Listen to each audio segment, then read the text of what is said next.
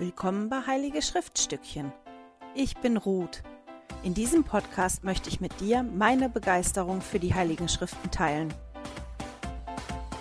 Hallo ihr Lieben, schön, dass ihr wieder mit dabei seid. Heute beschäftigen wir uns mit Matthäus 18 und Lukas 10. Und es gibt einiges, was in den Kapiteln drin ist, in den Zweien. Bevor wir einsteigen, den Jesus der Woche. Also wirklich ähm, neue Namen, die da so eindeutig stehen, habe ich jetzt nicht gefunden. Also Namen, die wir schon mal hatten, war der Sohn oder Herr dein Gott. Ich habe aber trotzdem für diese Woche zwei Namen aufgeschrieben. Und zwar der barmherzige Samariter und der gute Hirte, weil Jesus ist in den Geschichten damit gemeint. Ich glaube, dass zumindest der gute Hirte, der taucht nochmal auf, wo Jesus sich auch wirklich so bezeichnet. Aber schon hier lesen wir vom, vom guten Hirten und damit ist unter anderem auch Jesus gemeint. Also er meint sich da auch selber mit und auch mit dem barmherzigen Samariter. Und deswegen sind das für mich die zwei Namen der Woche. Ich tue mal meinen Zettel zur Seite, damit ich Platz habe. Und ich habe gedacht, ich zeige euch mal meinen Jesus und wie der bis jetzt aussieht. Ich mal gucken, dass ich den in die Kamera halte, dass der sich hoffentlich scharf stellt. Und ich habe bin hingegangen, also noch passen alle Namen schön in den Schal. Ich habe mich ja für Türkis entschieden, weil ja das bei mir in der Wohnung am besten gepasst hat und das dann am auffälligsten gewesen ist von den Farben, die mir gefallen haben. Ich habe oben habe ich die ganzen kürzeren Namen, dann habe ich hier auf der Seite alle Namen, wo irgendwie Sohn vorkommt und ähm, auf dem langen Stück vom Schal schreibe ich im Moment die Namen oder die Beschreibung vor allem die sehr, sehr lang sind, weil da genug Platz ist, um so eine komplette Beschreibung von unten bis nach oben zu schreiben. Aber das sieht doch schon mal toll aus, oder? Ich bin gespannt, ob der Schal bis zum Ende vom Jahr reicht oder ob ich dann die Namen doch noch aufs Gewand schreibe. Wenn ihr das auch macht, könnt ihr mir ja mal ein Foto davon schicken auf ruth.heiligeschriftstückchen.ch. Ähm, ist, glaube ich, die E-Mail-Adresse. Falls sie falsch ist, blendet der Ansgar die nochmal unten hier ein. Ich würde mich riesig freuen, das mal zu sehen, wie das bei euch so aussieht. Genau, steigen wir ein und steigen wir doch direkt mit dem guten Hirten und seinen Schafen ein. Finden tut ihr die Geschichte dazu in Matthäus 18 in den Versen 11 bis 14 und in Lukas ähm, 15, kommt es später nochmal, in den Versen 4 bis 7 meine ich. Und irgendwie zickt das iPad heute. Das will nie aufgehen. Und ich weiß nicht, wie das bei euch ist mit dem, mit der Geschichte von dem guten Hirten, der ja, also Jesus erzählt ja öfter über den guten Hirten, die Eigenschaften des guten Hirtens und bezeichnet sich ja dann auch an einem gewissen Punkt als ich bin der gute Hirte. Und unter anderem kommt hier halt die Geschichte von dem verlorenen Schaf, wo er sagt, wenn einer 100 Schafe hat und ein, eins geht verloren, lässt er dann nicht die 99 zurück und geht das eine suchen. Und ich habe da ein Zitat gefunden von Elda Uchtdorf, das ich gleich vorlesen möchte, was mir geholfen hat, einen anderen Blick zu kriegen auf diese Geschichte, die wir hier lesen. Und zwar, dass mir aufgefallen ist, dass in der Geschichte, wir konzentrieren uns so oft auf die Schafe, auf das eine, was verloren gegangen ist und die 99. Und dass wir ja auch so sein sollen wie der gute Hirte. Dass wir ähm, ja in Aktion treten sollen, dass wir gehen sollen und die Verlorenen finden sollen und so weiter und so fort. Ähm, dass ich mich zu wenig oder falsch ist auch gar nicht, nur auf eine bestimmte Art und Weise auf den Hirten konzentriert habe. Das ist, glaube ich, die richtige Umschreibung dafür. Weil mir nie so bewusst aufgefallen ist bis zu dieser Woche, ist, dass man in der Geschichte einiges lernt über das Wesen vom Vater im Himmel und von Jesus Christus, indem man sich nämlich beschäftigt mit dem guten Hirten. Nämlich, dass den beiden jeder einzelne von uns wichtig ist, dass sie wollen, dass niemand von uns verloren geht. Ja?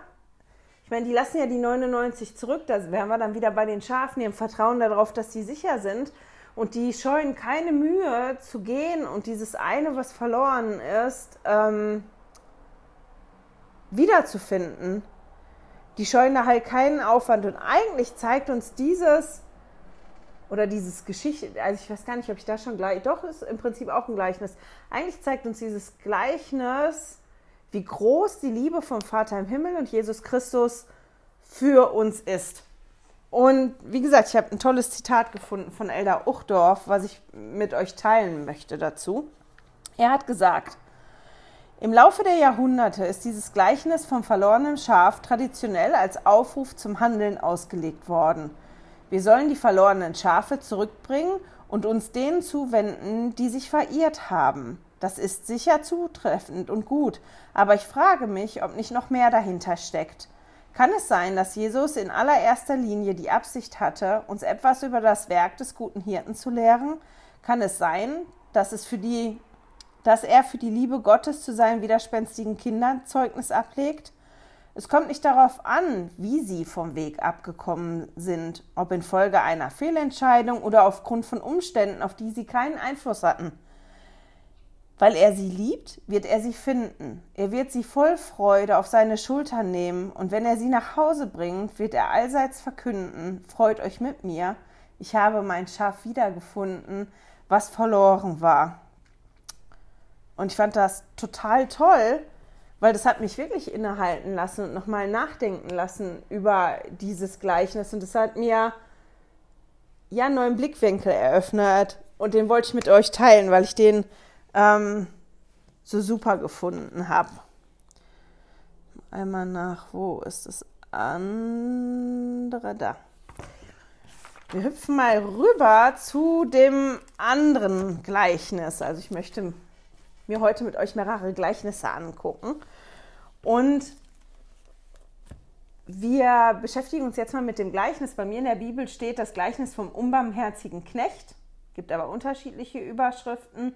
Und eigentlich geht es in dem Gleichnis um Vergebung. Und ich finde, oft hilft das, wenn Jesus ein Gleichnis erzählt, sich mal anzugucken, in welchem Kontext hat er denn das Gleichnis erzählt? Warum hat er das erzählt? Gab es vielleicht auch irgendeine Frage, die ihm gestellt worden ist, auf die er antwortet mit einem Gleichnis? Und hier ist das so. Ihm wird eine Frage gestellt. Petrus fragt ihn, Herr, wie oft soll ich meinem Bruder, der gegen mich sündigt, vergeben? Bis siebenmal? Ich habe in meinem alten Notizheft von vor vier Jahren geschrieben, es war üblich, dreimal zu vergeben. Keine Ahnung, wo ich das her hatte. Ich habe vor vier Jahren leider noch nicht immer darunter geschrieben, ähm, was meine Quellen gewesen sind. Ist schön doof. Aber ähm, Jesus antwortet halt dann und sagt zu ihm nicht siebenmal, sondern bis 70 mal siebenmal.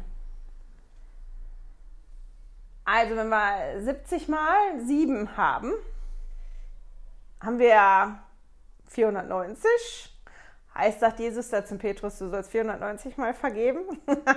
Nein, natürlich nicht.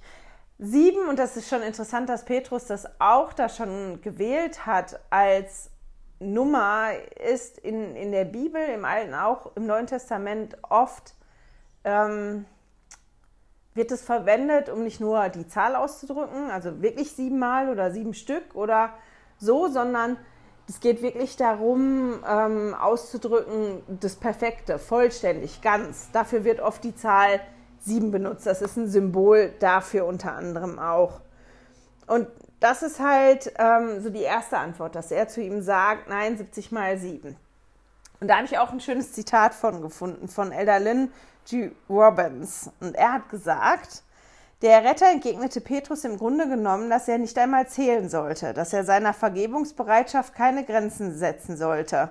Offensichtlich setzte der Erretter keine Obergrenze in Höhe von 490. Das wäre ja 70 mal 7, ne? Das wäre vergleichbar mit der Behauptung, dass wir nur 490 Mal vom Abendmahl nehmen dürften und dass beim 491. Mal ein himmlischer Buchprüfer eingreift und sagt, es tut mir leid, aber Ihr Umkehrabonnement ist gerade abgelaufen. Ab jetzt sind Sie auf sich allein gestellt. Der Herr hat die Rechnung 70 mal 7 mal als Metapher für sein unbegrenztes Sühnenopfer, seine unermessliche Liebe und seine unendliche Gnade verwendet. Ja, und so oft mein Volk umkehrt, werde ich ihm seine Verfehlung gegen mich vergeben. Und das ist halt die zweite Antwort, die Jesus Petrus gibt, indem er ihm das verdeutlicht mit dem Gleichnis, was er, erzähl er erzählt. Und das ist dieses Gleichnis von dem Knecht, der bei seinem König 10.000 Talente Schulden hatte. Und das ist auch schon wieder so eine Zahl. Talente war die kostbarste Münze, also die höchste Einheit, die die hatten. Das ist wie der Euro oder ein Euro. Ein Talent war nicht ein Euro wert, aber einfach, das war so, die haben auch verschiedene Münzen gehabt, die griechische Münzen gehabt, die römische Münzen gehabt. Und ein Talent war so das höchste, die höchste, wie sagt man das, Währungs? Ist das eine Einheit? Ja, muss ja eine Einheit sein, die Währungseinheit. Und wie viel ein Talent wirklich jetzt wert gewesen ist, darüber gibt es ganz, ganz heiße Diskussionen. Aber ich gehe da nochmal genauer drauf ein und ich werde auch eine Tabelle ähm, dann in den Newsletter packen, von wie man das umrechnet, um das mal einfach ins Verhältnis zu setzen, damit ihr das so versteht ungefähr. Also das ist eine riesengroße Summe und man weiß nicht ganz genau, wie viel das ist. Aber damit wir das selber mal erkennen können, um was für eine Summe das geht, ähm, wo habe ich das da? Ein Talent war der Gegenwert von 16 Jahre Tageslohn, wenn man 365 Tage wirklich gearbeitet hat. Also ohne Urlaub, ohne das alles. Wenn man jeden Tag gearbeitet hat, 16 Jahre lang. Ein Talent. Und der hatte Schulden, 10.000 von diesen Talenten. Also es ging darum, dass Jesus eine Summe genannt hat, die so astronomisch hoch gewesen ist, dass jeder, der dazugehört hat, wusste, dieser Knecht, keine Ahnung, wie der solche Schulden angehäuft hat, erstens. Und zweitens, der hätte überhaupt nichts tun können, um diese Schuld irgendwie zurückzahlen zu können. Der wäre nicht mal annähernd in die Nähe gekommen, um das zu bezahlen. Einfach damit man mal so den Kontext versteht, ja, um was für eine Summe das gegangen ist. Und das war auch so eine große Summe an Geld, über die die da gesprochen haben in dem Gleichnis oder in der Jesus da gesprochen hat in dem Gleichnis, das ist auch eine Summe, die für einen König nicht Peanuts gewesen wären, auch heute nicht. Also das ist so eine Summe Geld, wenn man dann sagt, okay, du schuldest mir die, aber ich entlasse dir die Schuld, dann ist für denjenigen, der das Geld nicht zurückbekommt, das auch eine schwierige Situation. Das ist nicht irgendwas, wo man sich so umdreht und sagt, sondern das ist eine Summe, die auch für, für den, der vergeben hat, für den Ke König im Prinzip einen Preis gehabt hat. Also das hatte eine Konsequenz, ist das falsche Wort. Ich überlege jetzt gerade, was das richtige Wort ist. Aber es war halt wirklich nicht ohne. Und ich finde, dann macht es das Ganze nochmal deutlicher. Also wir haben da wirklich den einen, der eine Schuld hat, die so groß ist, dass die nicht ja zurückbezahlt werden kann. Und dann haben wir den König, der Mitleid hat, als der Knecht ihn darum bittet. Muss mal gucken. Na, der Knecht und fiel nieder, das lesen wir ja alles in Matthäus 18 ab Vers 21 und jetzt in Vers 26 steht, Knecht und fiel nieder, bat ihn kniefällig und sprach, ich Herr, Herr, habe Geduld mit mir, ich will dir alles bezahlen. So, und, und der König, der hatte dann Mitleid und hat ihm alle Schuld entlassen.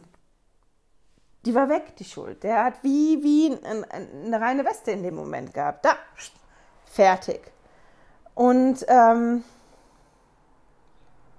ich finde halt interessant, weil in dem Gleichnis geht es ja um Vergebung. Das ist ja was, was wir ähm, nicht vergessen dürfen. Ne? Das ist ja die Frage, die ganz am Anfang gestellt worden ist von Petrus, wie oft muss ich vergeben? Und diese Geschichte, die jetzt erzählt wird, dieses Gleichnis, ist die Antwort darauf. Wie oft musst du vergeben? Wie sollte das ablaufen? Und ähm, Jesus erzählt das ja hier. Der König hat dem das vergeben, also vergeben, ja, der hat ihm vergeben, der hat ihm die Schuld erlassen, weil der gefragt hat und weil der König da Mitleid hatte. Und wenn wir das dann auf uns münzen und um Vergebung, die wir brauchen, sagt uns das, dass wir halt wirklich nur aufrichtig vergeben, Vergebung haben wollen. Und diesen Prozess, diesen Umkehrprozess, wenn wir den machen und dann um Vergebung bitten, dass wir die halt wirklich auch bekommen.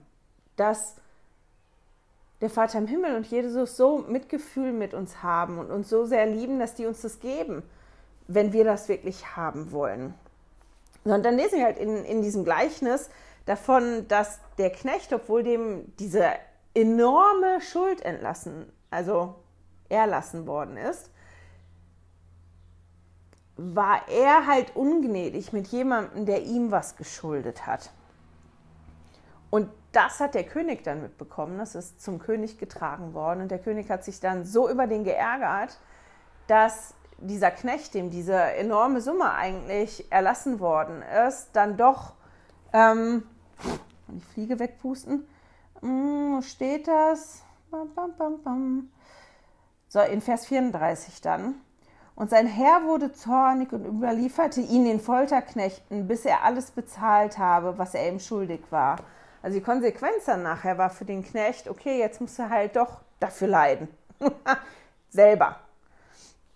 Ähm und in dem Gleichnis, wie ich gerade schon gesagt habe, geht es ja um Vergebung. Und dass der eine Knecht dem anderen nicht vergeben wollte, zeigt für mich irgendwie auch ein bisschen, dass der erste Knecht, der diese ganz große Schuld hatte, wie noch nicht komplett umgekehrt gewesen ist das ist ja so ein Prozess. Man, man kehrt ja um und ähm, wie hat das gesagt? Hier. In Mosia steht das, ja, ja, und so offen mein Volk umkehrt, werde ich ihm seine Verfehlung gegen mich vergeben. Das ist Mosia 26, Vers 30. Das zitiert der Elder ähm, Robbins in dem einen Zitat. Und das ist wie, als wenn der Knecht erstens das nicht komplett verstanden hätte, was ja auch schwierig ist. Wie kann man das komplett verstehen, wie dieses überhaupt funktioniert, dass, dass uns all unsere Verfehlungen vergeben werden können, dass es das überhaupt gibt, das ist auch schwierig, das zu begreifen. Aber dass dieser Knecht wie noch nicht komplett umgekehrt ist, es nicht komplett umgesetzt hat und dass der deswegen hingegangen ist und, und dem anderen Knecht nicht vergeben hat. Der hat dem die Schuld nicht erlassen. Und das ist einfach nur ein Beispiel dafür, guck, der hat ähm, das nicht vergeben. Und ähm, jetzt muss ich mal gucken. Und ich habe mich halt dann gefragt bei mir, wie sieht denn das bei mir aus? Und eine Frage, die mir so in den Sinn gekommen ist, war, will ich, das, will ich überhaupt, dass mir komplett vergeben wird? Und im ersten Moment, ja klar, klar, sicher. Aber manchmal, so im Hinterstübchen, die kleine Stimme. Manchmal macht man ja Sachen, von denen man so schwierig lassen kann. Und man weiß ja, wenn man durch den Umkehrprozess durchgegangen ist, dass dazu gehört, dass man verspricht, man soll das nicht mehr wieder tun. Und ähm, ich mich, wenn ich so ganz, ganz ehrlich bin mit mir selber, ähm, ich manchmal schon dann so diesen leisen Gedanken habe, so ganz hinten in meinem so, ja, aber wenn du das jetzt machst, wenn du jetzt umkehrst und dir wird vergeben, dann versprichst du ja, dass du das nicht wieder tust. Willst du das wirklich, wirklich, wirklich nicht wieder tun? Was willst du lieber, das nicht tun oder das tun? Willst du wirklich, dass dir vergeben wird?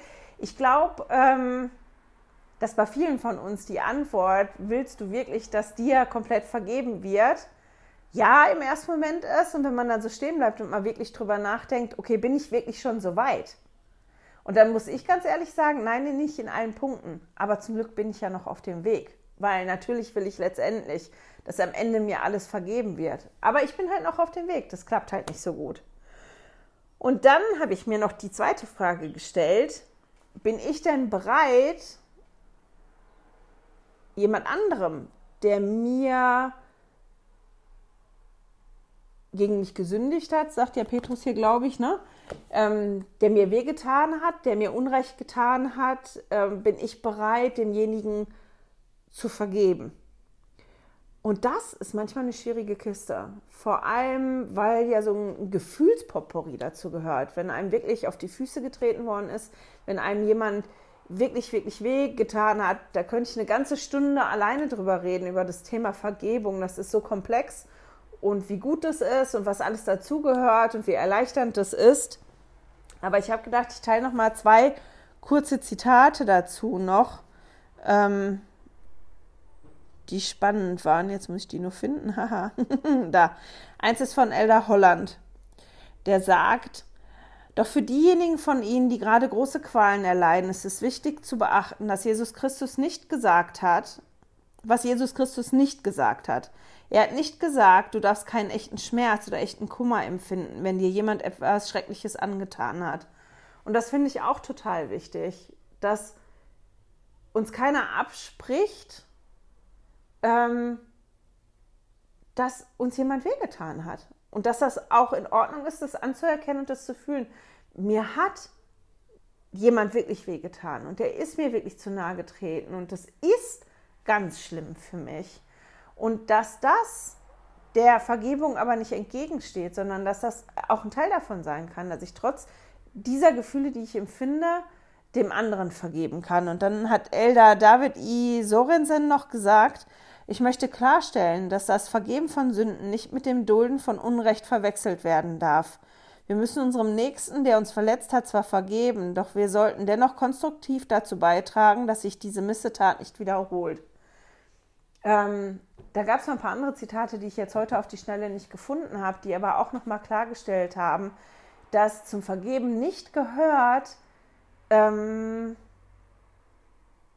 dass ich nicht persönliche Grenzen ziehen kann. Also wenn, wenn da immer wieder was passiert, was für mich ungesund ist, was für mich gefährlich ist, was ähm, ja mir überhaupt nicht gut tut und ich da eine persönliche Grenze ziehen musste, um mich selber zu schützen, dass es bei Vergebung nicht darum geht, diese Grenzen alle aufzuheben und die Tore ganz weit aufzumachen dafür, sondern dass das bestehen kann und dass Vergebung trotzdem passieren kann. Und das ist ein Punkt, an dem ich ganz, ganz lange ähm, gehadert habe. Ich habe halt einen, einen langen Vergebungsprozess hinter mir, der sich über Jahre gestreckt hat, der auch verschiedene Phasen hatte. Und immer zwischendrin habe ich gedacht, so, jetzt bin ich fertig, jetzt habe ich es, jetzt habe ich derjenigen vergeben und jetzt ist gut. Und dann habe ich in einer anderen Situation festgestellt, nee, eigentlich nicht. Eigentlich hast du immer noch nicht komplett losgelassen. Und eins der Hauptdinge war, dass ich ganz in mir drin Angst hatte, wenn ich der Person wirklich vergebe und es loslasse, dann muss ich ja wieder wie Raum machen bei mir im Leben. Und dann kommt die vielleicht nachher wieder und dann fängt das alles von vorne an. Und ich will das nicht, weil ich gerade froh bin, dass ich da bin, wo ich angekommen bin. Und das war was, was ich wirklich lernen musste, dass das nicht zum Vergeben dazugehört. Klar, man einen Anfang machen und so weiter und so fort, aber es geht dann nicht darum, den Schutz, den ich für mich habe, halt total runterzumachen und ähm, das funktioniert halt beides großartig. Und ich kann einfach auch Zeugnis geben davon, dass wenn man anderen vergibt, dass das vor allem für einen selber ist. Weil so eine Last runterfällt und bestimmte Dinge wirklich einfacher werden. Ich finde, Vergebung ist total super, super tolles Konzept. Genau sind schon wieder über 20 Minuten um. Wir kommen mal zum nächsten Gleichnis und zwar zum Gleichnis vom barmherzigen Samariter. Das finden wir in Lukas 10 ab Vers 25 bis 37. Da ist das. Und die erste Frage, die da gestellt wird, ist, dass ein Gesetzeslehrer Jesus halt fragt, was muss ich getan haben, um ewiges Leben zu haben? Das ist so die erste Frage. Und Jesus ähm, antwortet mit einer Gegenfrage und sagt halt, okay, was steht denn im Gesetz? Was steht denn im Gesetz geschrieben? Bist ja ein Gesetzeslehrer, du musst das ja wissen, was steht geschrieben. Und der, der Gesetzeslehrer, der antwortet halt dann, okay, im Gesetz steht, ne, du sollst den Herrn, deinen Gott, lieben aus deinem ganzen Herzen und mit deiner ganzen Seele und mit deiner ganzen Kraft und mit deinem ganzen Verstand und deinen Nächsten wie dich selbst. Das ist im Vers 27 dann. Ne? Und dann sagt halt Jesus zu ihm, ja, du hast super geantwortet, das ist die richtige Antwort. Ne? Mach das. Und wenn du das machst, dann wirst du ewig leben. Das war ja so die erste Frage. Und Jesus hat dem eigentlich gesagt, guck mal, du kennst die Antwort ja eigentlich schon. Ne? Was, sag, was steht denn im Gesetz? Ja, genau das ist die richtige Antwort. Und der Gesetzeslehrer wollte halt dann ganz spitzfindig sein, hat eine zweite Frage hinterhergeschoben. Und die zweite Frage war nämlich dann, okay, aber wer ist denn mein Nächster? Ne, Gott kann ich verstehen, das weiß ich, wen ich da lieben soll, aber den Nächsten. Wer ist denn eigentlich mein Nächster? Und die Antwort auf die Frage ist dann das Gleichnis vom barmherzigen Samariter. Ist ja relativ bekannt, oder das Gleichnis? Das ist ein Mann, der reist auf einer Straße und wird überfallen von Räubern, wird zusammengeschlagen, ausgezogen und der liegt nackt und verletzt auf der Straße. Und jetzt kommt ein Priester und ein Levit vorbei. Und die sehen den beide, wechseln die Straßenseite, also gehen auf die gegenüberliegende Seite, lassen den da liegen und laufen weiter. Und dann kommt ein Samariter, der sieht den, der hat Mitleid, der versorgt die Wunden mit Wein und Öl, lädt den auf seinen Esel und bringt den in ein Gasthaus und kümmert sich da die ganze Nacht um den und geht am nächsten Morgen weiter und sagt zum Wirt, ja, kümmer du dich jetzt um den und was immer das kostet, ich komme zurück und ich zahle das dann einfach mal als Zusammenfassung für ähm, dieses Gleichnis. Und wir haben da in vielen Klassen schon drüber gesprochen. Ich möchte mir trotzdem mit euch noch mal ein paar Punkte angucken. Eigentlich wäre es ja die Aufgabe vom Priester und vom Levit gewesen, sich um den Verletzten zu kümmern.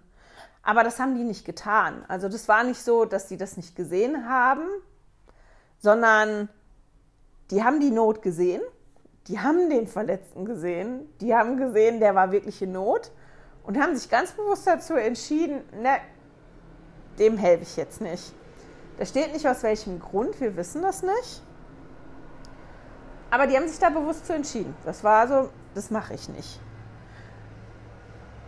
Und ich habe mich dann halt gefragt, okay, was sind denn die Gründe dafür, dass ich mich manchmal nicht entscheide, also dass ich mich manchmal entscheide, entweder nicht genau hinzugucken, also irgendwie so bewusst woanders hinzugucken und so zu tun. Auch vor mir selber habe ich nicht so genau gesehen, eigentlich weiß ich ja gar nicht, was da jetzt so los ist. Oder das auch zu sehen, ne? ich habe die Not erkannt, aber das wirklich bewusst zu ignorieren, weil jeder von uns macht das. Zwischendrin irgendwann. Und bei mir gibt es da einige Gründe. Die Hauptgründe sind, dass ich zu beschäftigt bin oder dass ich keine Zeit habe. Ich glaube, das sind so die Hauptgründe. Und dass ich mich überfordert fühle. Dass ich meine, ähm, ich kann das nicht. So, ich bin so und so die falsche Person, da jetzt so zu helfen. Das sind meine drei Hauptgründe. Und es gibt ein ganz tolles Video, das werde ich im Newsletter verlinken. Das ist zwar auf Englisch. Ich weiß nicht, ob ich das, ähm, muss noch mal gucken, ob ich das auf Deutsch finde. Ich bin mir nicht ganz sicher. Aber wenn ihr auf YouTube The Good Samaritan sucht und dann von unserer Kirche, dann findet ihr zwei Videos. Eins, wo die das Gleichnis wirklich nachspielen und eins, wo die hingehen und dieses Gleichnis in die heutige Zeit setzen. Und das ist total toll, weil das das widerspiegelt ein bisschen. Weil die zwei, die dann vorbeigehen an dem Verletzten, eigentlich auch Menschen sind, die gute Dinge tun, die, die auch unterwegs sind, um gute Dinge zu tun und sich, weil die aber so viel zu tun haben, einfach dagegen entscheiden, demjenigen zu helfen. Wir lassen das jetzt mal stehen, wir kommen da gleich noch so ein bisschen hin. Und dann ist natürlich auch spannend, dass Jesus für die Geschichte, für dieses Gleichnis den Samariter ausgesucht hat, als die Person, die dann barmherzig ist und die dem Verletzten hilft. Der hätte natürlich auch irgendeinen Juden raussuchen können. Aber dass der gerade den Samariter ausgesucht hat, ist eine, spann also ist eine spannende Wahl. Ihr erinnert euch, letztes Jahr Altes Testament, warum die Juden und die Samariter sich nicht leiden können, beziehungsweise warum die Juden vor allem die Samariter ganz und gar nicht leiden konnten und die Samariter dann im Gegenzug auch die Juden nicht leiden können.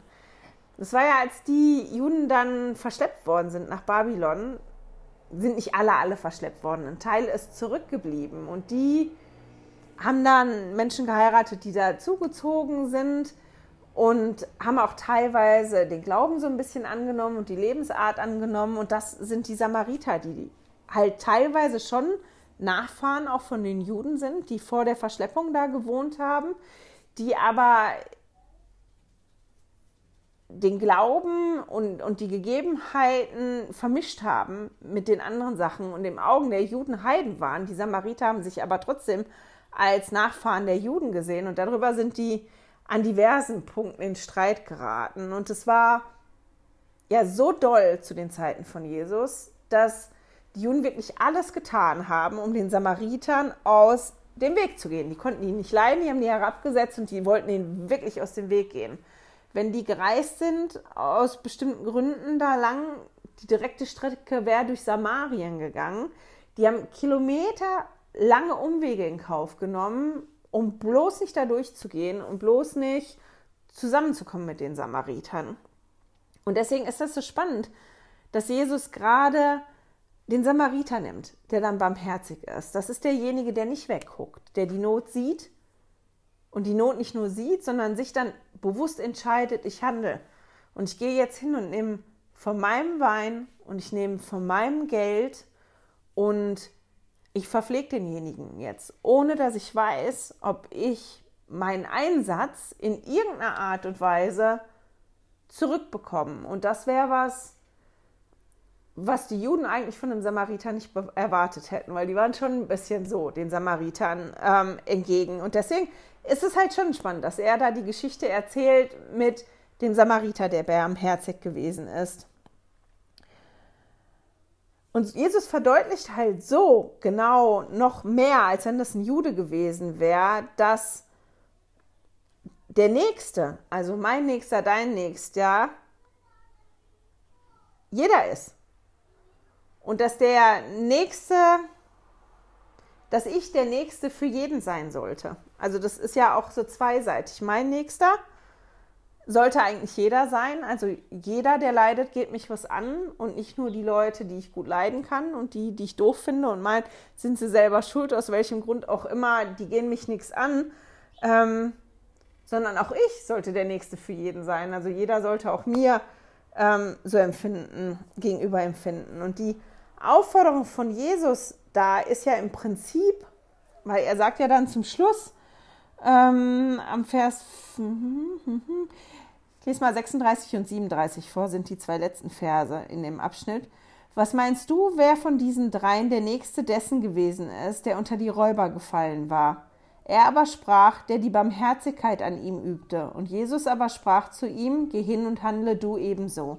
Also die Aufforderung im Prinzip an den Gesetzeslehrer da und auch an uns ist, geh hin und mach es genauso. So, das ist das, wie du das machen solltest wenn man das noch anders formulieren würde, achtet aufeinander. Ja, ignoriert nicht die Not von den Menschen um euch.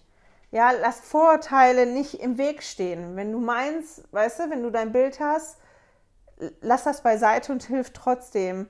Und auch das Stress und viele Termine und dass man viel zu tun hat, keine Ausrede sind dafür, die Not zu ignorieren. Und ich habe das heute so gelesen, weil ich habe das zusammengeschrieben ähm, in meinem Notizbuch und habe dann wirklich gedacht, also ich für mich finde, wenn ich da so drüber nachdenke, dass das natürlich schön ist, dass das so ist, aber dass ich mich auch total überfordert fühle. Ich weiß nicht, wie das euch geht, aber wenn ich das so höre, finde ich die, die Aufforderung auch ein bisschen überfordernd. Ähm, ne? Weil das ist ja so, wir haben ein Leben und unser Leben ist voll. Und wenn wir da trotzdem gesagt kriegen, ja, der gute Samariter und der war ja auch auf der Reise und der hatte ja auch zu tun und der hat sich trotzdem die Zeit genommen, weil in unserer Welt ist doch so viel los und ich muss gar nicht weit gucken und kann schon bei ganz vielen sehen, der hat Schwierigkeiten da, der hat Schwierigkeiten da, da könnte ich auch machen, da könnte ich auch machen. Und das ist so viel, dass ich dann wie das Gefühl kriege, ich, äh, wo ist meine Luft zum Atmen? Ich weiß überhaupt nicht, wo ich anfangen soll. Ich weiß überhaupt nicht, was ich machen soll. Und dann kam aber direkt der zweite Gedanke, ja. Und deswegen ist es ja so wichtig, dass wir zusammenarbeiten mit dem Vater im Himmel und mit dem Heiligen Geist und dass wir bewusster nachfragen. Okay, Vater im Himmel, was ist denn heute? Heute das, was für mich wichtig ist. Was ist das, was ich heute tun soll? Und das passt so gut zu, mit dem zusammen, was ich gelernt habe für mich in den letzten zwei Jahren, weil es mir ja oft wirklich richtig schlecht gegangen ist, so richtig, richtig schlecht gegangen ist. Und ich wie von einer Minute zur nächsten ähm, gelebt habe, Dinge für mich runterzubrechen. Wenn ich mitkriege, mir wird das viel und ich weiß schon überhaupt nicht mehr, ja, ich habe schon keine Luft mehr zum Atmen, weil da so viel ist, einen Moment Pause zu nehmen, Luft zu holen um mir zu überlegen, was ist der erste Schritt und bei ganz vielen Sachen den Vater im Himmel mit einzubeziehen. Okay, Das sind alles gute Sachen, das sind alles wichtige Sachen. Ich habe Mühe damit. Was ist das, worauf ich mich jetzt gerade konzentrieren soll? Nicht später, nicht morgen, nicht nächste Woche, sondern jetzt.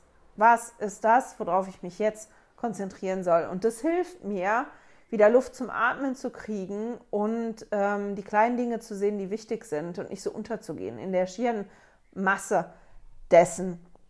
Und als ich da so drüber nachdenken, ähm, nachgedacht habe, habe ich an eine Ansprache gedacht von der letzten Generalkonferenz jetzt, die Elder Gong gegeben hat. Elder Gong hat über das Betreuen gesprochen. Ich weiß jetzt gerade nicht, wie die Ansprache heißt.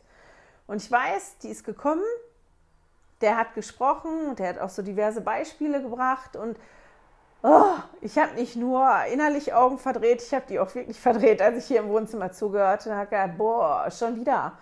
Und ja, perfekt, super. Und ja, der hat das auch perfekt, super gemacht, weil ich für mich so das Gefühl hatte, meine Herren, der reiht jetzt schon wieder lauter Gegebenheiten so aneinander, die so perfekt sind oder die dann nachher auch so perfekt ausgegangen sind, die vielleicht nicht perfekt am Anfang waren, aber das ist so perfekt am Ende gegangen. Und ich verstehe das auch. Wir kriegen oft ähm, das gezeigt, wie funktioniert das 100 Prozent. Guck mal, da ist das Ziel, das ist das Endziel. So sollte das aussehen. Aber ich finde es manchmal nervig und anstrengend, das zu hören, weil ich ähm, ja weiß, wie das bei mir ist. wie das läuft bei mir und das so weit weg ist und mir das so auf Nerv geht, wenn ich das Gefühl habe, mir wird das so immer vor die Nase gehalten. Guck mal, so sollte das sein, so sollte das sein. Und habe halt, wie gesagt, die Augen verdreht und war so ein bisschen genervt und hatte dann aber eine Eingebung bei der Ansprache. Also es ging, wie gesagt, um das Betreuen und wie das Betreuen idealerweise aussehen sollte. Und das ist ja so. Idealerweise, und das stimmt, hat der Eldergong recht, idealerweise wird die Person, die wir betreuen, zu einem Freund von uns. Weil man sich um einen Freund ganz anders kümmert und sorgt und den anders im Blick hat, als man irgendjemanden auf dem Schirm hat, weil einem der einfach zugeteilt worden ist. Und dann fällt es einem ja auch viel leichter. Wenn ich jemanden wirklich mag und der mir am Herzen liegt, fällt mir das doch viel einfacher, ja, mich zu unterhalten mit dem, auch nachzufragen, auch meine Hilfe anzubieten, weil ich vielleicht auch gerne Zeit mit dem verbringe, als irgendeine Person, die ich vielleicht gar nicht gut kenne oder wo ich gar nicht weiß, mag ich die, mag ich die nicht. Und ja, in einer idealen Welt wäre das so. Ja, meine Betreuten, die, für die ich verantwortlich bin, nach denen gucke ich. Und da entwickelt sich eine Freundschaft und dann wird das alles leichter. Es ist aber ja nicht so, oder? Und selbst wenn ich mir Mühe gebe, nicht jeden, den ich betreuen muss, da ist eine Freundschaft, nicht bei jedem, den ich betreuen soll, ähm, entwickelt sich das auch oder da komme ich klar mit oder da verbringe ich gerne Zeit mit und bei manchen bleibt das so. Das ist einfach eine Pflicht. Und ich glaube, gerade deswegen ist es total wichtig, ähm, dass wir auf die Eingebung vom Vater im Himmel hören und auf die Eingebung vom Heiligen Geist. Eben drum. Weil wäre das perfekt, wäre jeder von uns super betreut. Und da wäre immer einer, der danach gucken würde, der mitkriegen würde, ich brauche jetzt gerade Hilfe. Aber es ist nicht so. Und weil das halt auch nicht immer so super harmoniert und so super klappt und wir alle ähm, naja, nicht alle, aber viele, die ich kenne, auch wirklich Schlümpfe sind im Betreuen und es nicht so ideal läuft, ähm, ist das nicht so. Und deswegen ist es so wichtig, wenn ich das Gefühl habe, ich soll jemanden anrufen, aber ich bin eigentlich gar nicht dafür zuständig, dann mache ich das mittlerweile. Da kommt ein Gedanke, wie ich habe irgendwas aussortiert, da kommt der Gedanke, frag doch mal die und die, ob die das gebrauchen könnte. Dann mache ich das mittlerweile. Ich rufe an und frage, ah, ja, die kann das gut gebrauchen, weil davon hat sie nicht viel. Das ist nichts Großes oder hallo, ich musste an dich denken. Ich habe eine Postkarte verschickt und die ist genau an dem Tag angekommen, wo derjenige das gebraucht hat.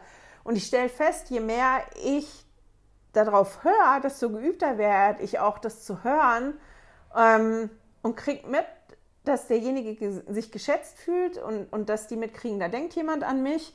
Und wenn jeder von uns das machen würde, das fällt mir zumindest leichter, dann wäre die Betreuung ja schon viel besser. Entschuldigung. Aber die Eingebung, die ich hatte bei der Generalkonferenz während der Ansprache von Elder Gong, wo ich ja eigentlich die Augen verdreht habe, weil die mir so ein bisschen auf den Nerv gegangen ist, ähm, war, meine, für die ich zuständig bin, die zu betreuen, zu fragen, wirklich mal zu fragen, sag mal, wie möchtest du eigentlich betreut werden? Was ist denn jetzt gerade dein Bedürfnis? Bei der einen, die wir betreuen müssen, haben wir das schon gemacht. Ähm, das ist jetzt glücklicherweise auch meine Freundin und da fällt es mir einfach. Ähm, aber ich habe halt trotzdem gefragt, obwohl wir da im Austausch sind und ich das Gefühl hatte, eigentlich läuft es ganz gut, habe ich trotzdem gefragt, ist das, wie das jetzt gerade läuft, okay für dich oder hast du irgendein anderes Bedürfnis? Bräuchtest du jetzt was anderes von mir? Und ähm, der Gedanke hat mir so geholfen, weil ich gedacht habe, wenn man mal den anderen fragt, sag mal, was ist denn das jetzt, was du gerade von mir brauchst? Was ist denn das, was du brauchst? Da muss ich ja nicht 5000 andere Sachen machen, sondern kann mich auf das konzentrieren, was derjenige braucht. Oder wenn ich dann feststelle, derjenige braucht was, gerade, wozu ich nicht in der Lage bin, das zu leisten, kann ich ja immer noch das Feedback geben, zurück an meine FAV-Leitung und sagen, hier, guck mal, ähm, der hat jetzt das und das Bedürfnis, aber für mich funktioniert das nicht. Und dann kann die FAV-Leitung gucken, können wir das auf eine andere Art und Weise ähm, noch stemmen. Wie kann da Unterstützung herkommen? Und ich fand den Gedanken so gut, weil ich mich da auch drüber freuen würde, wenn mich einer fragt, sag mal, was ist denn das, was du jetzt gerade brauchst? Weil ich glaube, ganz oft sehen wir das gar nicht. Ich zum Beispiel habe jahrelang das Gefühl gehabt, ich brauche eigentlich gar keine Betreuung, mir geht's gut, bei mir braucht keiner vorbeikommen, braucht keiner gucken. Ähm, und dann habe ich ja Phasen gehabt, wo es mir so schlecht gegangen ist, ähm, wo ich gerne gehabt hätte, mich hätte jemand mal gefragt, sag mal, was ist denn das, was du jetzt eigentlich gerade brauchst? Was brauchst du jetzt gerade?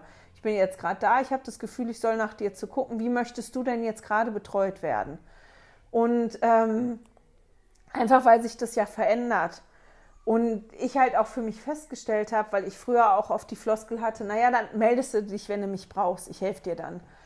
Und das ist auch nicht wirklich eine Floskel. Ich meinte das schon so, wenn du mich dann brauchst und wenn man mich fragt, dann, ähm, dann mache ich das. Und ich habe hier mein Schäfchen auch gesagt, du, hör mal, wenn, wenn sich da irgendwas ändert, wenn du irgendwie anders betreut werden willst oder wenn du uns brauchst, dann sagst du Piep, gell? Und sie sagt, ja, ja, ich sag schon Piep. Und ich weiß, im Großen und Ganzen wird sie auch Piep sagen. Aber ich habe jetzt in den letzten zwei Jahren halt für mich die Erfahrung gemacht, dass ich an einem Punkt gekommen bin, wo es mir so schlecht gegangen ist und ich so unten gewesen bin, dass ich noch nicht mehr in der Lage gewesen bin, nach Hilfe zu fragen weil mir nur der Gedanke daran, ich muss jetzt irgendjemanden anrufen und fragen danach, zu viel gewesen ist. Obwohl ich gewusst hätte, die wären gekommen und hätten mir geholfen. Aber alleine dieses zu denken, wen fragst du denn und wer kann denn kommen, das war zu viel. Und deswegen finde ich dieses Gleichnis schon so toll, weil uns das daran erinnert, wer ist denn unser Nächster? Eigentlich ist jeder unser Nächster. Jeder ist unser Nächster. Und wir sollten gucken danach. Ja, ich bin nicht eingeteilt zum Betreuen, egal, ist trotzdem mein Nächster. Wenn ich das Gefühl habe, der braucht mich, dann probiere ich das zu machen. Ja, mein, mein mir zugeteilter beim Betreuen, ich kann mit dem nichts anfangen. Das ist das andere, jetzt meine anderen Schäfchen. Die eine kenne ich nicht, den anderen kenne ich eigentlich auch nicht so gut. Ähm, kann ich noch nichts mit anfangen. Und es fällt mir jetzt im Moment noch schwer. Mir fällt schwer, den ersten Schritt zu machen und zu sagen, hier, hallo, guck mal, ich betreue dich gerade das ist was, was ich mir vorgenommen habe, weil ich bin wirklich die aller, aller schlechteste Betreuerin. bin ich wirklich schon immer gewesen. Da gibt es in meiner Gemeinde Schwestern, die das großartig machen. Ähm, ich gehöre nicht dazu.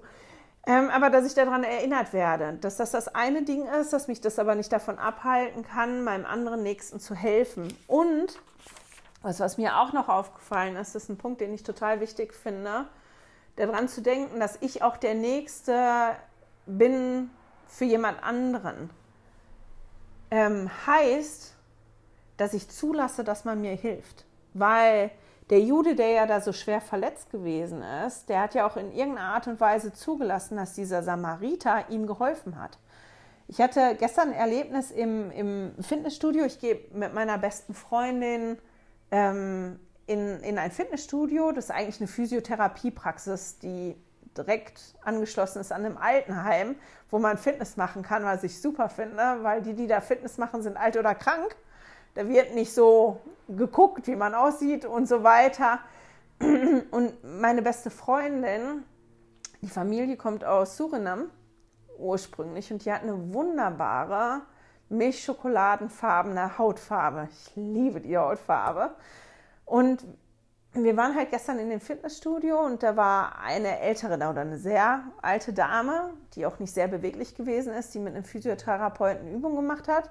Und der musste dann zum Telefon und die hat die Übungen weitergemacht und ähm, die hatte halt so Gewichte in der Hand an dem Gerät. Die hat das Gerät in der Hand gehabt und die war nicht beweglich genug, um diese Bewegung zu machen, um das, wo die Gewichte drauf waren, da abzustellen, wo es gewesen ist. Wenn die das losgelassen hätte, wären die ganzen Gewichte runter ähm, gekracht. Und die hat so ihre Übung gemacht und meine Freundin hat gesehen, dass der da schwer gefallen ist und ist aufgestanden und ist zu der gegangen und ähm, hat der angeboten, ihr zu helfen. Hat gesagt, soll ich das nehmen? Soll ich das für sie da hinstellen oder mal halten? Ich kann ihnen das gleich auch wieder anreichen, damit sie weitermachen können.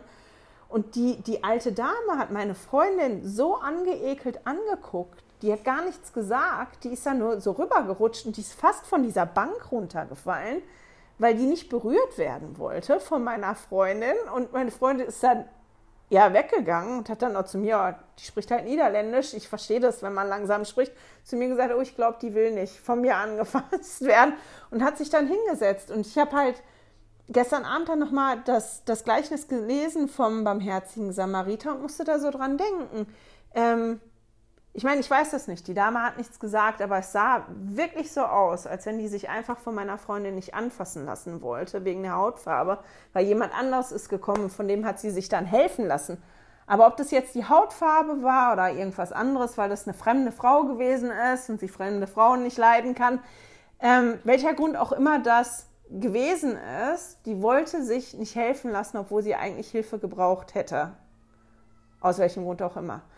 Und da habe ich mich halt gefragt, ich meine, vielleicht war der hier so verletzt, dass, dass ja, der gar nicht sagen konnte zu dem Samariter, geh weg, ich will nicht angefasst werden. Aber dass das auch ein Problem bei uns sein kann, dass wir vielleicht manchmal im Kopf haben, ich habe das und das Problem und der und der kann mir dabei helfen. Und dann bietet mir ein anderer Hilfe an und ich denke, aus welchem Grund auch immer, nee, von dem will ich die Hilfe nicht. Ich will sie nicht oder ich brauche sie nicht oder der kann mir nicht helfen. Und das ist so ein neuer Gedanke, den ich eigentlich auch mitnehme aus dem Gleichnis. Dieses ähm, zuzulassen, dass der Nächste, dass ein anderer auch mein Nächster ist und dass ein anderer meine Not sieht und sieht, dass ich Schwierigkeiten brauche und dass der mir hilft und dass ich das zulasse, dass der Nächste mir hilft. Das ist auch so was, was ich jetzt mitnehme aus dem Beispiel. Okay, die Zeit ist schon wieder fürchterlich fortgeschritten. Bin da zu lange hängen geblieben. Ich würde trotzdem gerne nochmal auf Martha und Maria kommen, die, über die wir auch lesen in Lukas 10. Und das ist eine Geschichte, über die wir oft diskutiert haben. Und je nachdem, ob man da in der Sonntagsschule drüber spricht oder in der FAV-Klasse, kriegt das auch so andere Nuancen. Das lesen wir in Lukas 10 ab Vers 38. Ich glaube, bis, wohin geht das? Bis 42. Und die Situation ist, ähm, oder da kommen wir gleich hin, einfach mal zum Hintergrund, zu der, einfach, dass man das so ein bisschen besser noch versteht. Gastfreundschaft ist heute noch, aber war vor allem auch damals in der jüdischen Gesellschaft sehr, sehr, sehr wichtig. Und Ehre und Ansehen von, von einer Frau hing zu einem Teil, zum, bis zum gewissen Teil, also ein gewisser Teil hing davon ab auch, inwiefern die, dieser kulturellen Erwartungshaltung, die ja an die Frau gestellt worden ist, ne, die kulturelle Erwartungshaltung war, die Frau ist die Gastgeberin und die macht das super und, und wie die das zu machen hat, die gab es. Und je nachdem, wie gut oder wie schlecht ähm, eine Frau das gemacht hat, da hing halt auch das Ansehen dran. Die Ehre auch von der Familie. Also es war halt wirklich eine wichtige Rolle.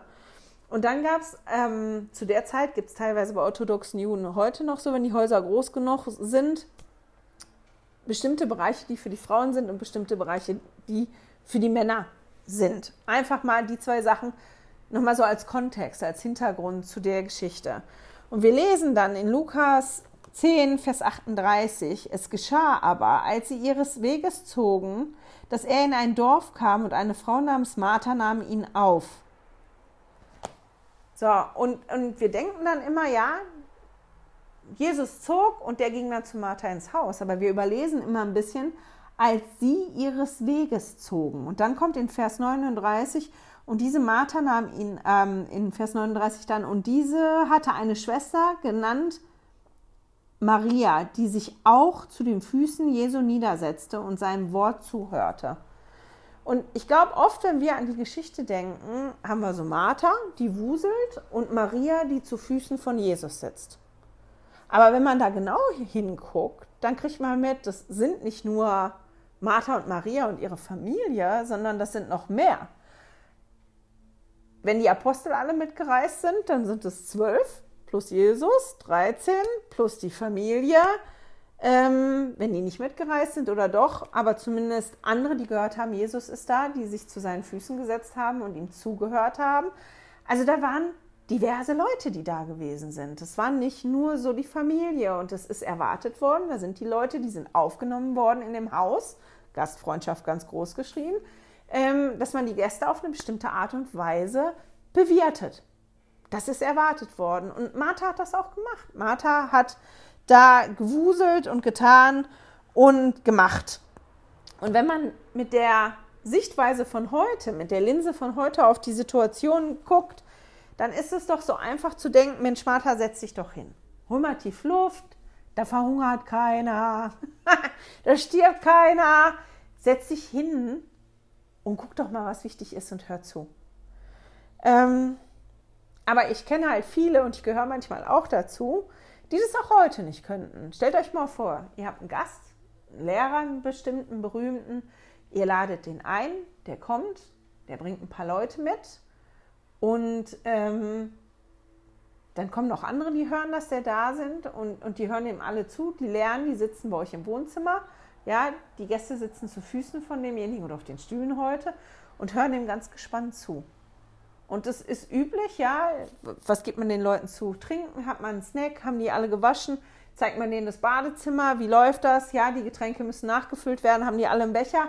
Haben die alle das läuft. Und wenn es bei euch zu Hause stattfinden würde, könntet ihr alles stehen und liegen lassen, wenn ihr diejenige oder derjenige seid, die dafür verantwortlich sind, euch einfach hinsetzen und sagen, ist mir egal, ob die zu essen und zu trinken haben, ist mir wurscht, weil mir das jetzt gerade wichtiger ist, was Jesus sagt. Und ich glaube, dass das für viele von uns schwierig wäre. Und das damals wahrscheinlich, ich habe keine Ahnung, aber nicht so üblich war, hier, ich habe es in die Küche gestellt, wenn ihr Hunger und Durst habt, steht auf und holt es euch selber. Und das war halt die Situation, die da ähm, gewesen ist.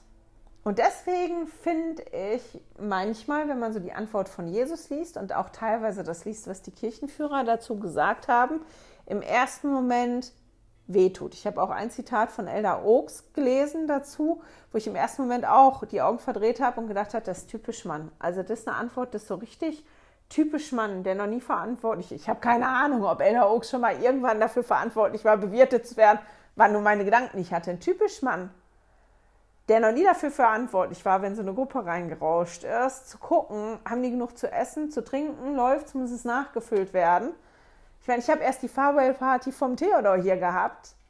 Ich mache nie wieder ein Open House, weil ich nicht wusste, wer kommt, wann kommt, wie viele kommen. Ähm, und ich habe mich schon zwischendrin hingesetzt, weil ich immer aufgefüllt habe, aber trotzdem immer mit dem im Auge. Also ich konnte mich nie ganz auf das Geschehen, hätte ich schon gemacht, die wären noch nicht gestorben, aber als Gastgeber, ja, man guckt ja dann schon so, dass das so läuft. Ähm, und jetzt stellt euch das vor, ihr macht, ihr tut, ihr habt da die Party oder die Party, das Treffen da so im Gange und ihr ackert und ackert und ackert und seid genervt, weil das so viel ist und keiner hilft und guckt und diejenige, die euch helfen könnte, sitzt da und macht nichts, gar nichts und hört einfach nur zu. Warum sitzt sie da? Die könnte auch aufstehen und jetzt mal eben, der würden auch nicht die Hände abfallen, wenn die mal eben aufstehen würde und mir helfen würde. Oder? es ist nicht ein Gedanke von jemandem, also ich finde, das ist ein Gedanke von Martha da, dass die Martha das denkt und fühlt und macht.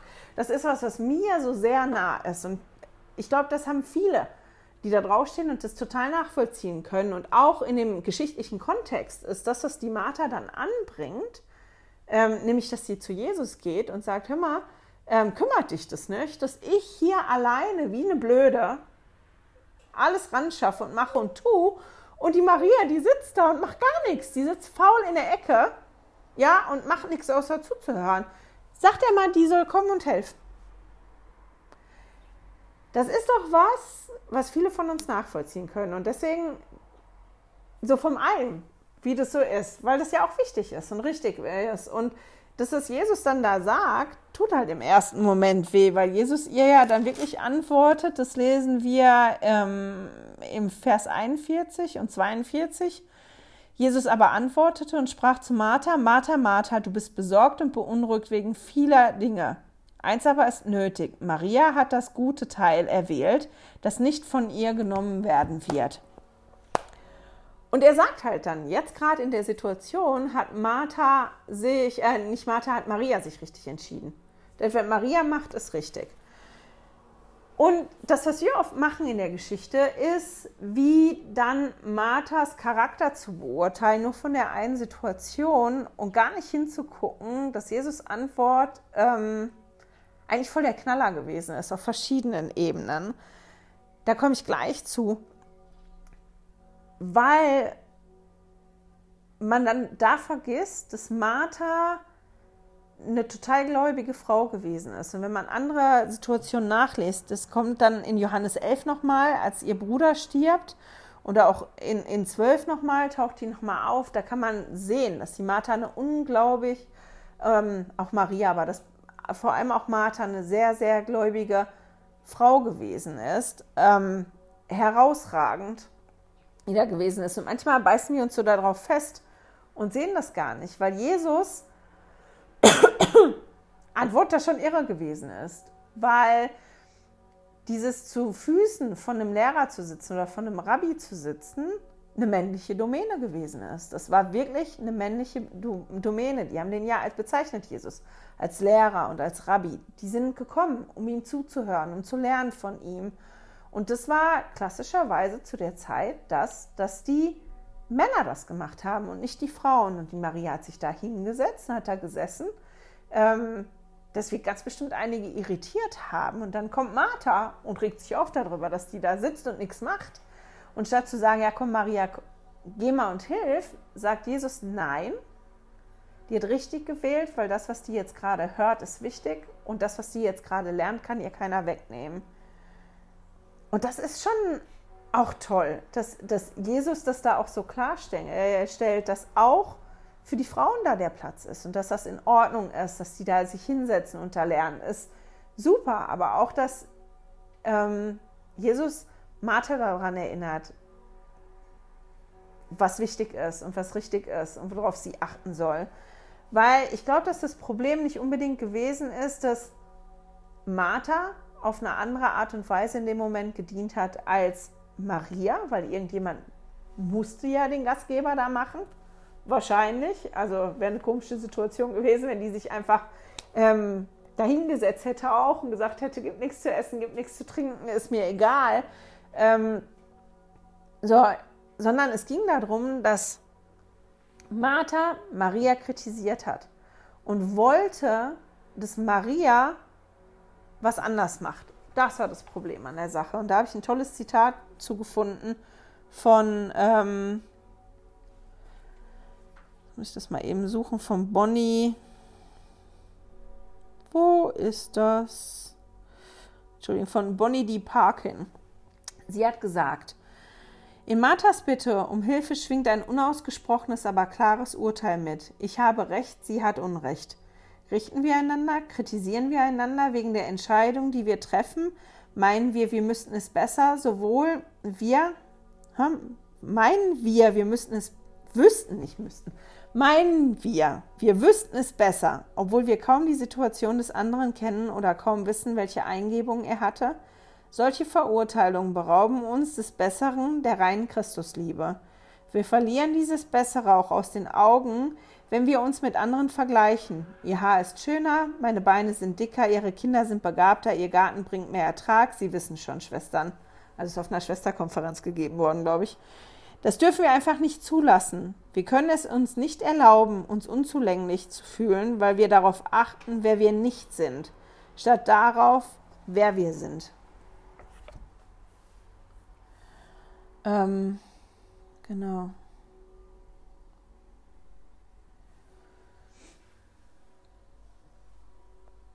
Und das ist das, worum es geht und das, was Jesus da bekritisiert, unter anderem. Ähm, dass er sagt, das ist okay, dass du das da gemacht hast, aber es ist nicht okay, dass du deine Schwester kritisierst dafür. Und deine Schwester hat eine gute Entscheidung getroffen. Und in der Situation jetzt gerade ist es die bessere Entscheidung gewesen. Das ist eine richtig gute Entscheidung, die deine Schwester getroffen hat. Und wenn man da genau hinguckt, dann kriegt man schon mit, dass Jesus beide gleich wertgeschätzt hat. Und dass beide tolle, gläubige Frauen sind. Wie gesagt, das sehen wir später nochmal, wenn Lazarus stirbt. Und Martha fasst das auch nicht so auf, als wenn die nicht mehr bewirten sollte. Wir lesen es nachher nochmal. Das war, glaube ich, in Johannes 12, Vers 2, wo wir lesen, dass Martha nochmal das hat und nochmal Leute bewirtet. Also es ist jetzt nicht, dass äh, Martha das nicht mehr macht. Oh, Jesus hat mich bekritisiert, ich darf das nicht machen. Martha hat das schon richtig verstanden, worum es gegangen ist. Und ähm, ich nehme da halt mehrere Sachen für mich mit.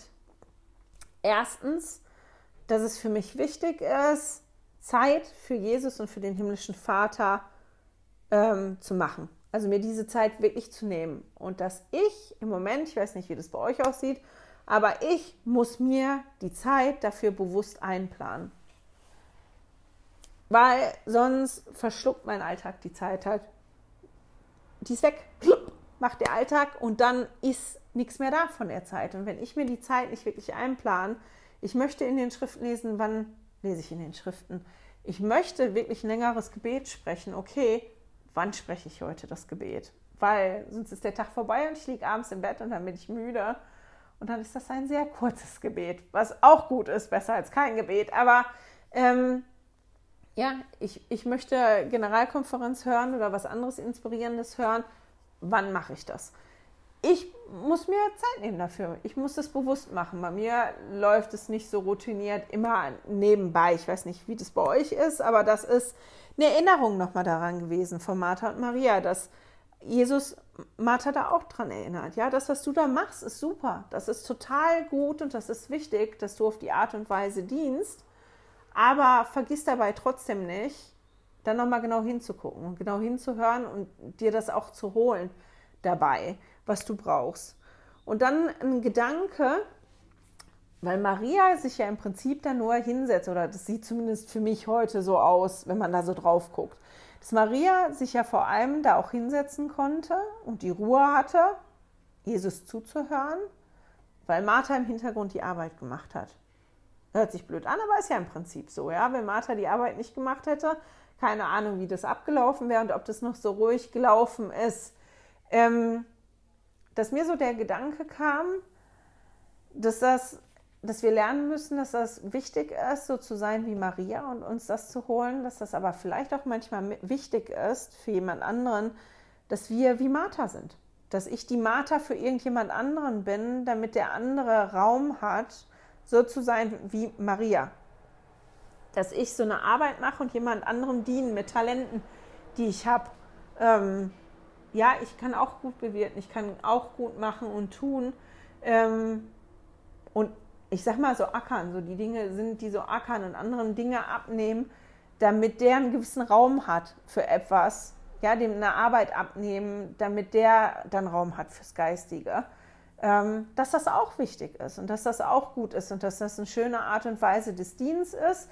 Aber ich habe mir halt auch geschrieben, die Balance dazwischen, dass die auch total wichtig ist. Also, dass das für mich extrem wichtig ist, dass ich nicht vergesse, diesen Drang zu haben, wie Maria zu lernen von Jesus und mich hinzusetzen und diese Zeit zu verbringen mit Jesus und mit den himmlischen Eltern. Und dass das was ist, ähm, was ich mir einplanen muss. Und das sind so die Sachen, die, die ich mitnehme. Und das Hauptding ist eigentlich diese Woche auch so ein bisschen, ganz viele Dinge fangen bei mir an ich muss mich entschließen. Ich muss hingucken und ich muss mich entschließen und ich muss so wie den ersten Schritt tun. Und wenn ich das tue, dann wartet da so viel auf mich. So viel Hilfe, so viel Liebe, so viel Unterstützung, so viel Geistiges. Ähm, wenn ich mich aber zurückziehe und das alles nicht in Anspruch nehmen will, ja, dann kommt es halt auch nicht. Ähm, genau. Und mit diesem Gedanken schicke ich euch in die nächste Woche. Ich hoffe, wir hören und sehen uns dann wieder. Hey, danke fürs Zuhören. Dieser Podcast ist die Audiospur von meinem YouTube-Video.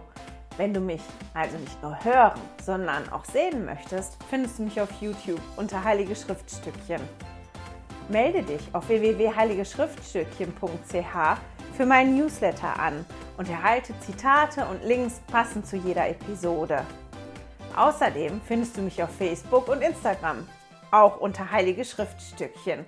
Auf Instagram allerdings mit UE statt mit Ü.